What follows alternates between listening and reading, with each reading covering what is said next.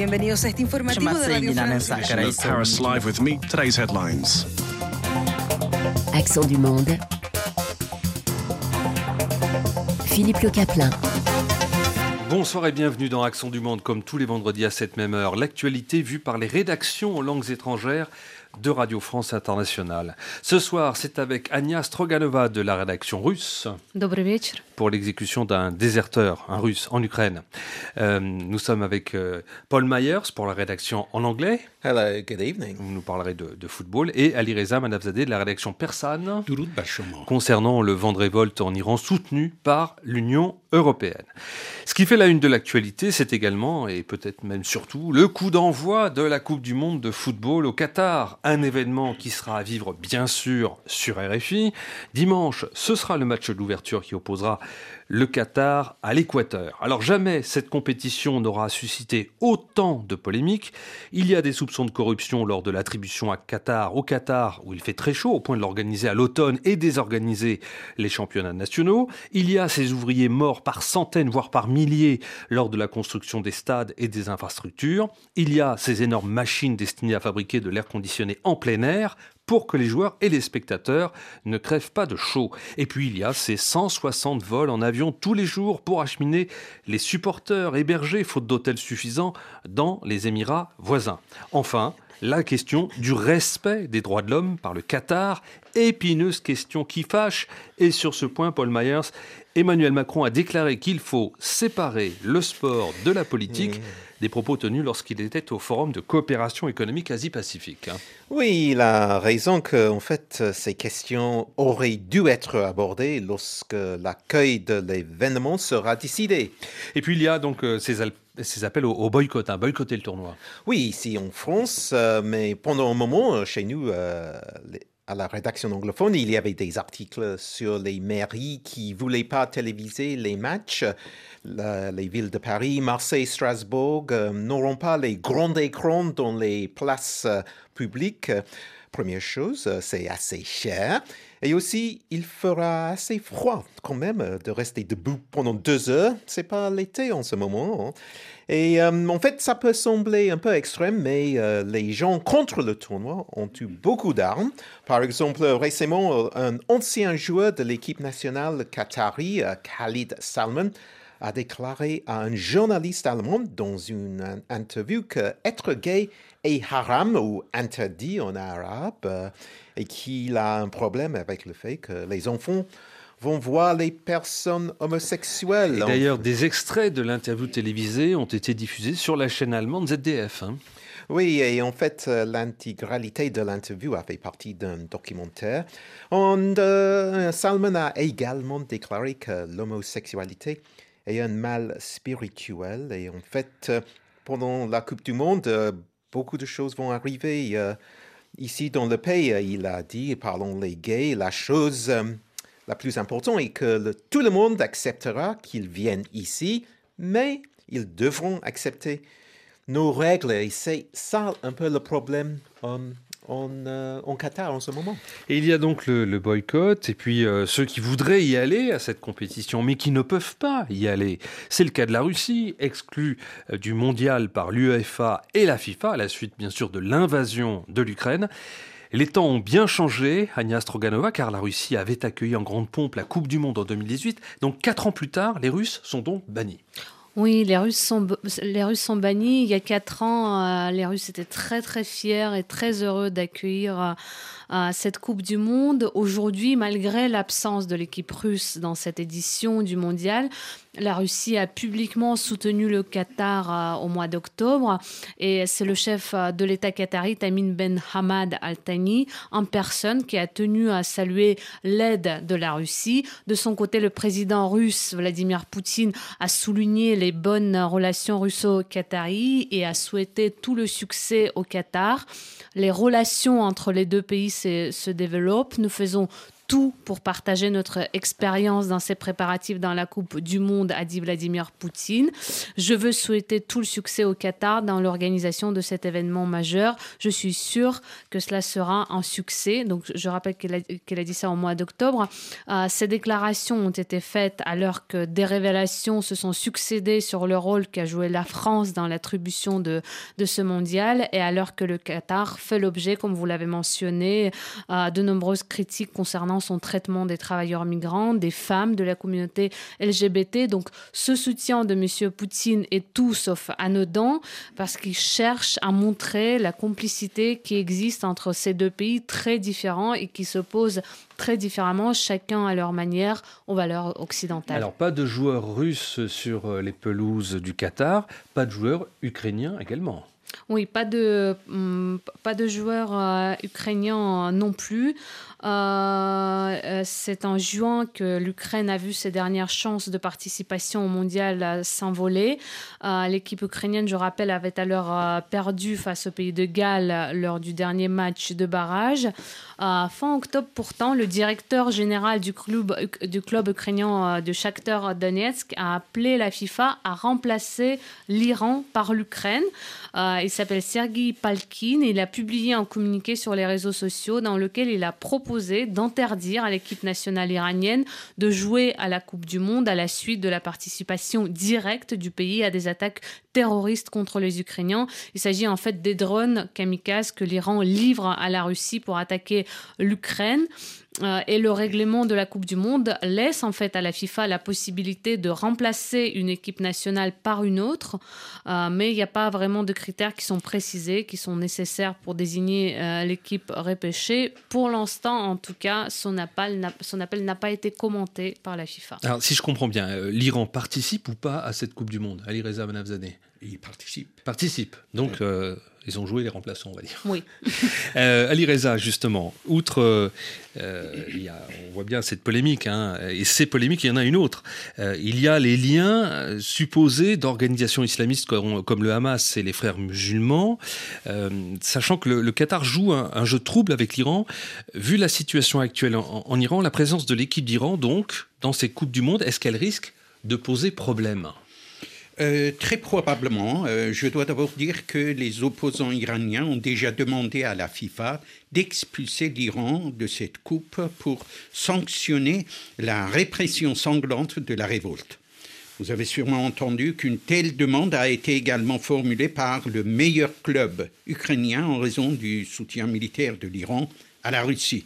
La FIFA n'a pas répondu il y aura certainement des manifestants iraniens qui vont scander fin vie liberté ou d'autres slogans hostiles au régime en brandissant probablement à l'intérieur et à l'extérieur des stades la photo de Marsa Amini et celle de jeunes combattants tombés récemment sous les balles des forces de répression. Donc, Maza Amini, c'est cette euh, jeune femme qui a été tuée alors qu'elle était arrêtée par la police parce qu'elle portait apparemment mal le voile et c'est ce qui a créé, ce qui a mis le feu aux poudres en Iran depuis maintenant plusieurs semaines. Est-ce qu'il faut s'attendre à ce que ce mouvement fasse tache d'huile à doigt euh, en tout cas, euh, je ne pense pas que les opposants iraniens aient l'intention de rater cette occasion. S'il n'y a pas de restriction ou euh, d'interdiction pure et simple, ils vont sûrement se faire entendre. Pour eux, une telle concentration de caméras de télévision est une aubaine. À part les opposants déclarés, nous, euh, nous savons déjà que la plupart des joueurs de l'équipe d'Iran sont solidaires de l'insurrection. Ce sont des patriotes qui savent quoi faire pour que l'opinion publique mondiale ne les considère pas comme représentants du régime. Ils savent évidemment qu'ils représentent la nation iranienne. Il faut être très attentif pour voir les signes qu'ils feront probablement pour montrer leur solidarité avec l'insurrection.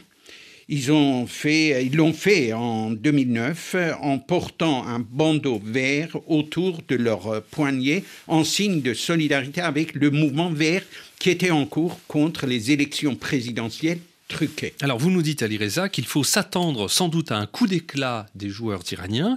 Comment est-ce que le, le régime attend cela?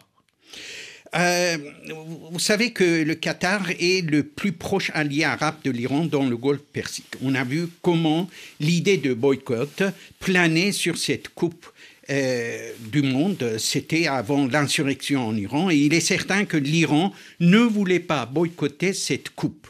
Mais l'insurrection a changé la donne le 30 octobre, lors d'une réunion du cabinet, Ibrahim, Ibrahim Raisi, président iranien, a exprimé sa crainte en disant qu'il était inquiet pour l'équipe nationale et qu'il avait demandé au ministère des Affaires étrangères de se coordonner avec le Qatar. En fait, il est inquiet non pas pour l'équipe nationale, mais pour le régime.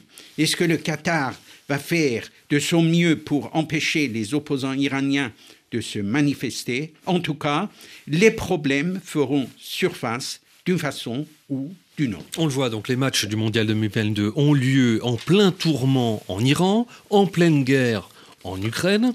Euh, dans la tradition de la trêve sportive olympique, en tout cas, le président de la FIFA a appelé à observer un, un cessez-le-feu d'un mois, Agnès Stroganova. Un mois, c'est le temps de cette Coupe du Monde. Oui, c'est un appel très politique qui a été lancé par Gianni Infantino lors d'un déjeuner pour les dirigeants du G20 euh, réunis récemment à Bali. Avec cet appel, euh, M. Infantino a essayé de rappeler le rôle justement unificateur du football en parlant notamment de la Russie qui avait organisé la Coupe du Monde, on vient de le dire, il y a quatre ans, et en mentionnant le fait que l'Ukraine était candidate pour accueillir le mondial dans huit ans, en 2030, avec l'Espagne et le Portugal. Euh, il a même euh, évoqué la possibilité euh, de corridors humanitaires ou tout ce qui pourrait conduire à, la reprise du, dialogue, Et selon lui, la Coupe du Monde offre une occasion de faire tout son possible pour mettre fin à tous ces conflits. rappelons que Gianni Infantino a reçu en 2019 la médaille de l'ordre de l'amitié. C'est l'une des plus hautes distinctions du régime russe. Et c'était Vladimir Poutine en personne qui lui a, remis cette euh, distinction. Paul Mayer, sur ce que disent euh, justement ces instances internationales du football. Oui, en fait, euh, c'est Sepp Blatter et Gianni Infantino. On, commence avec Sepp Blatter et sa réapparition. En fait, l'ancien patron de la FIFA qui a dit c'était une erreur pour, pour que le Qatar reçoive la Coupe du Monde en 2010. Et en fait, ça, c'était dans un entretien avec un journal suisse, Tagesanzeiger. En fait, il a 86 ans maintenant. Il a dit à l'époque, nous avions convenu au sein du comité exécutif que la Russie devait obtenir la Coupe du Monde 2018 et les États-Unis celle de 2022. Et il a dit que ce aurait été un geste de paix si les deux adversaires politiques de longue date, blablabla, bla, bla, avaient accueilli la Coupe du Monde l'un après l'autre. Il y a bien sûr des commentaires qui, qui n'assistent pas du tout l'ambiance avant le tournoi. Et en fait, il a déclaré que la question des droits de l'homme dans le pays, euh, Qatar, n'avait pas été abordée lors des séances euh, de la sélection. En fait, c'est un peu incroyable. Ouais, enfin, le problème pour Seb Blatter, c'est qu'il bah, n'a pas de poids. Oui. A été démis de ses fonctions. Oui, oui, exactement. Et c'était euh, pas de poids. Et il était démis euh, sans cérémonie aussi. Hein, de, en fait, il y avait une tonne d'accusations de corruption. Et son successeur, Infantino, euh, ne montre pas, en fait, il, il, montre pas un, un toucher sûr. Avec sa secrétaire générale, Fatma Sumura, il a, ils ont écrit une lettre aux 32 équipes pour demander que tout le monde doit concentrer sur le foot. C'est impossible de concentrer sur le foot si quelqu'un doit écrire une lettre pour demander que tout le monde doit se concentrer ah, sur le foot. C'est un peu un cercle vicieux. Qu'est-ce qu'il y a précisément dans cette lettre, Paul? Bon, en fait, euh, il a dit, hein, nous savons que le football ne vit pas dans un vide et nous sommes également conscients qu'il existe de nombreux défis et difficultés de nature politique dans le monde. Mais il a dit, s'il vous plaît, Ne laissez pas le football être entraîné dans chaque bataille idéologique ou politique qui existe. C'est euh, un plaidoyer assez désespéré, il me semble. Alors cette Coupe du Monde côté football, on y revient dans quelques minutes avec vous, Paul Myers. En tout cas, match d'ouverture à suivre en direct, en intégralité sur RFI à partir de 17h dimanche. Et je vous retrouverai pour une première édition spéciale à 19h. 20 часов в Париже. Париж, термометру Accent du monde. Philippe Le Caplin. Et reparlons de cette guerre en Ukraine qui a lieu sur le terrain, bien évidemment, mais également en termes de communication. Et cette vidéo qui a été diffusée euh, l'autre jour, elle a choqué beaucoup de gens. Agnès Stroganova, dans ce petit film, est mise en scène l'exécution sauvage d'un homme présenté comme un déserteur russe. Oui, cette vidéo d'une violence inouïe a été publiée dimanche dernier sur des groupes Telegram proches euh, du groupe euh, paramilitaire russe Wagner, qui est maintenant mondialement connu. Euh, je vous avoue que je n'ai pas osé regarder cette vidéo moi-même, tellement elle me paraît violente, mais j'ai lu énormément de descriptions et je peux vous dire qu'on y voit donc un homme allongé sur le côté, dont le crâne est attaché à une brique avec du film plastique. Et cet homme, il est frappé à la tête avec une massue. Il s'appelle Yevgeny Noujin, c'est un ancien détenu russe âgé de 55 ans.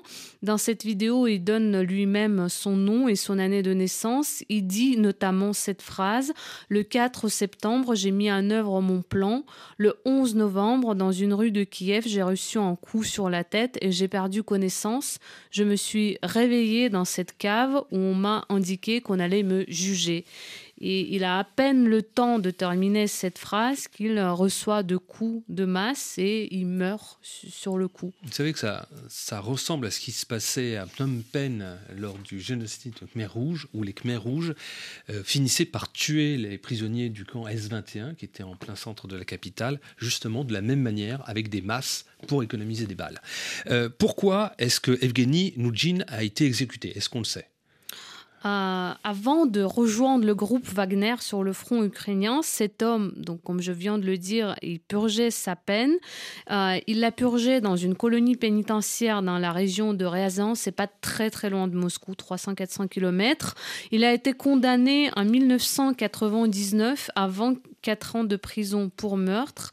À un moment, il a essayé de fuir euh, l'un des camps où il était et sa peine a été alourdie de 4 ans. Il devait donc sortir en 2027, donc il, il lui restait pas tant de temps que ça. Euh, mais euh, cet été, l'été 2022, la colonie pénitentiaire où il purgeait sa peine a accueilli, un invité surprise, Evgeny Prigogine, richissime homme d'affaires euh, de Saint-Pétersbourg, fondateur de la compagnie de mercenaires Wagner et des usines à troll, surnommé le cuisinier de Poutine. Depuis printemps 2022, Prigogine se rendait personnellement dans des différents camps partout en Russie pour recruter des prisonniers. C'est ainsi que Yevgeny Noujin est recruté et envoyé en Ukraine. Très rapidement, il se rend aux Ukrainiens et donne plusieurs interviews aux médias ukrainiens où il explique que dès le début, il avait l'intention de déserter pour combattre du côté de l'Ukraine, euh, qu'il considère comme victime d'une agression russe. Euh, c'est même devenu une espèce de star en, Ukraine parmi les prisonniers euh, de guerre. Donc le but de cette exécution sommaire et sauvage est avant tout de dissuader les désertions et les refus de combattre qui touchent actuellement toute l'armée russe et notamment des combattants Wagner. D'ailleurs, euh, en France, euh, il y a un ancien soldat russe qui a déserté, qui fait la tournée des médias pour vendre son nouveau livre, enfin son livre, hein, qui est un témoignage. Euh, c'est Zov, je crois. Zov, il s'appelle Pavel Filatiev, je crois. Zov, qui sont les, en fait les initiales des trois lettres des mm. trois armées qui devaient enserrer l'Ukraine au nord, au, au, nord, au sud et, à l'est. revenons donc à, à, cet homme qui a été sauvagement exécuté il y a de cela Comment est-ce qu'il se retrouvait aux mains des Russes? Euh, ça, c'est justement le point le plus sensible qui semble soulever beaucoup de questions, notamment quant à l'attitude de Kiev. Euh, dans cette vidéo, euh, Noujine explique qu'il a été enlevé en pleine rue, mais cela semble peu probable. Le plus probable serait l'échange des prisonniers. On sait qu'il y a un échange qui a eu lieu le 11 novembre dernier. Euh, lors de cet échange, 45 Ukrainiens ont été rendus. La Russie, de son côté, n'a pas communiqué le nombre de prisonniers qu'il avait récupérés, mais il y a certaines sources qui affirment que Noujine aurait été échangé contre 20 Ukrainiens détenus par le groupe Wagner. Euh, je vous propose qu'on écoute l'explication d'un militant russe réfugié en France. Il s'appelle Vladimir Osechkin et voilà ce qu'il a raconté à la chaîne de télé Dost il y a quelques jours. Я обратился к целому ряду тех людей, с кем я сотрудничаю, работаю, кому я доверяю, кто находится в Киеве. Et вот один человек, связанный с МВД Украины, сказал, Aidez-nous à comprendre ce qu'il dit. Donc il explique qu'il s'est adressé aux plusieurs personnes avec qui il a l'habitude de travailler en Ukraine, à qui il fait confiance. L'une de ces personnes qui est liée au ministère de l'Intérieur ukrainien a dit à Vladimir Osichkin qu'il s'agissait effectivement d'un échange de prisonniers et que Noujin seul a probablement été échangé contre 20 militaires ukrainiens. Pardon. Et euh, une autre journaliste qui a ses sources auprès des services secrets ukrainiens lui a dit qu'il ne s'agissait pas d'un échange, mais d'un kidnapping en pleine rue et que les services ukrainiens essayaient de comprendre comment ce kidnapping a pu avoir lieu. Donc ça reste très confus et quant aux officiels ukrainiens, euh, ils, euh, bah, il y, en a qui ont reconnu qu'il était parmi des personnes échangées, mais ça, reste, ça reste très flou. Et puis, euh, est-ce que le groupe Wagner et son patron, donc Evgeny Prigogine, ont commenté cette, euh, cette vidéo, cette exécution? Oui, et ils se sont donner le, beau rôle de, euh, entre guillemets, de commenter euh, ce qui s'est passé. Euh, Evgeny Prigogine, en personne, a, a communiqué là-dessus en disant que, je cite, dans ce spectacle, on voit que cet homme n'a pas trouvé son bonheur en Ukraine, mais qu'il a rencontré des personnes peu aimables, mais justes. C'est un magnifique travail de réalisation. Cela se regarde d'une seule traite. J'espère qu'aucun animal n'a été blessé lors du tournage, a-t-il dit. Et ce style qui est très cruel, qui est très cynique, c'est lui est propre. On le reconnaît bien dans, ses propos. Pourtant, Prigogine a lui-même été euh, détenu il y a de ça quelques temps. Oui, et il joue de cela. Euh, en fait, avant de faire du business dans la restauration, il a purgé une peine de 9 ans, ce qui est quand même pas rien, entre 1980 et 1990 pour banditisme et vol. Et il euh, fait sa force de se passer de détenu quand il va prêcher sa cause auprès de prisonniers pour les convaincre de rejoindre le groupe Wagner. Il, en parle. Euh, le groupe Wagner, euh, que je rappelle, il vient de reconnaître qu'il l'avait fondé alors que pendant des années, il l'avait nié. Voilà donc euh, concernant cette, euh, exécution euh, en Ukraine, alors qu'aujourd'hui on, apprend qu'il y a de plus en plus de salles de torture qui ont été découvertes dans plusieurs endroits de, de l'Ukraine. Tout cela bien évidemment sera documenté, donnera lieu certainement à des procès un jour. C'était Anya Stroganova de la rédaction russe de RFI. Venons-en aux relations entre l'Union européenne et la République islamique d'Iran qui se sont dégradées ces derniers jours. C'est à cause du soutien apporté par l'Union européenne au soulèvement des Iraniens. Ali Reza Manavzadeh de la rédaction persane, ce mouvement dure depuis maintenant deux mois. Euh, oui, vous avez raison de dire euh, justement euh, que c'est un soutien effectif que l'Union européenne a apporté au soulèvement en Iran. En effet, lundi 14 novembre, l'Union européenne a sanctionné 29 responsables de la République islamique, dont le ministre de l'Intérieur, Ahmad Vahidi, et trois institutions, dont la chaîne publique Press TV, accusée d'avoir diffusé les aveux forcés de prisonniers. Ainsi, euh, la liste des sanctions de l'Union européenne contre la République islamique atteint 126 personnes et 11 institutions. La réaction du régime iranien a été vive et rapide. Dans un communiqué publié par l'agence officielle IRNA, Nasser Kanani, le porte-parole du ministère des Affaires étrangères a dit apparemment, l'accoutumance aux sanctions fait perdre aux Européens la raison et le sérieux. Avec une telle approche, l'Europe réduit l'étendue de ses relations. Et puis dans ce communiqué, il y est fait allusion hein, à ces sanctions prises le mois dernier par les États-Unis et l'Union européenne contre certains responsables iraniens. Oui, c'était à la mi-octobre que l'Union européenne a imposé des sanctions contre 11 hauts responsables, parmi lesquels le ministre iranien des technologies et de l'information et des responsables de la police des mœurs. Il s'agissait de geler leurs avoirs et de leur interdire les visas. Je vous invite à l'écouter. آمریکا و اروپا و اقدامات اخیرشون در ارتباط با جمهوری اسلامی ایران Que dit-il il dit, les sanctions américaines, nous n'y étons pas, mais nous conseillons à l'Union européenne de ne pas lier ses intérêts à ceux de l'Amérique et de retenir ses émotions quand il s'agit des questions iraniennes.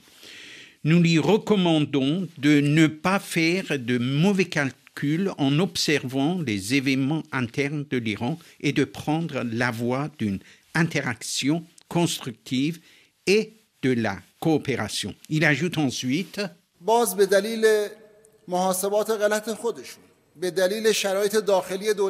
il dit la réponse de l'Iran à un comportement respectueux et constructif sera certainement un comportement courtois et positif. En revanche, si les Européens appuient sur la gâchette des sanctions, l'Iran se servira des outils qu'il a en sa possession comme il l'a fait d'ailleurs auparavant. Et puis les responsables iraniens n'ont pas vraiment apprécié les déclarations du président français Emmanuel Macron chez nos confrères de France Inter.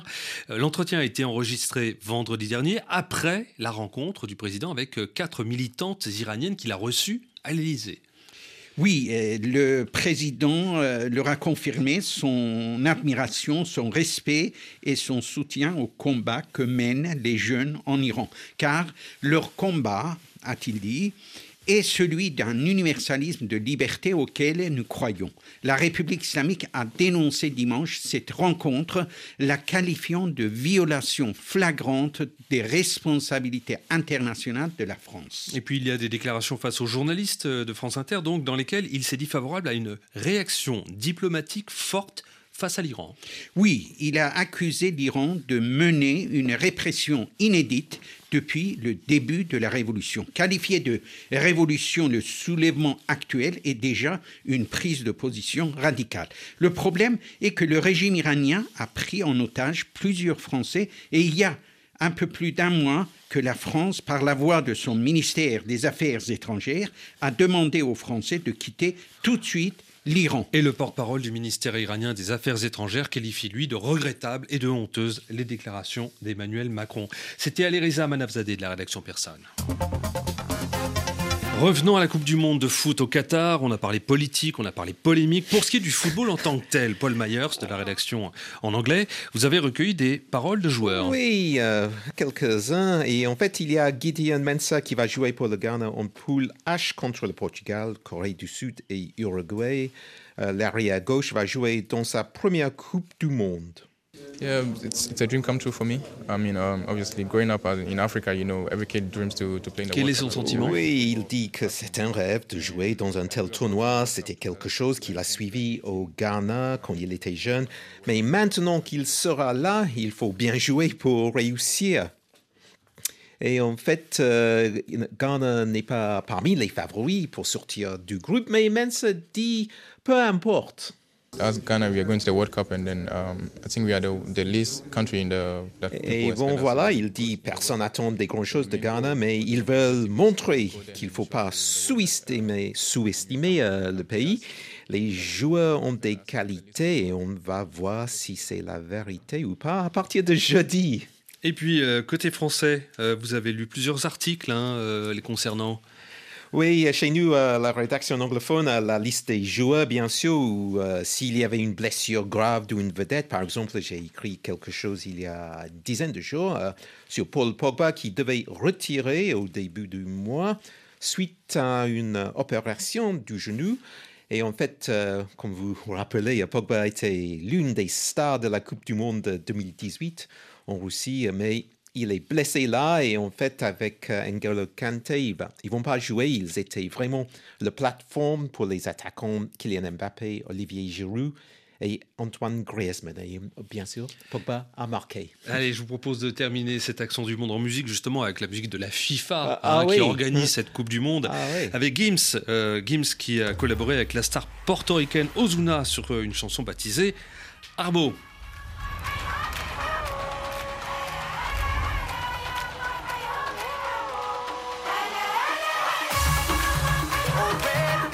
C'était Accent du Monde sur RFI, Radio France Internationale.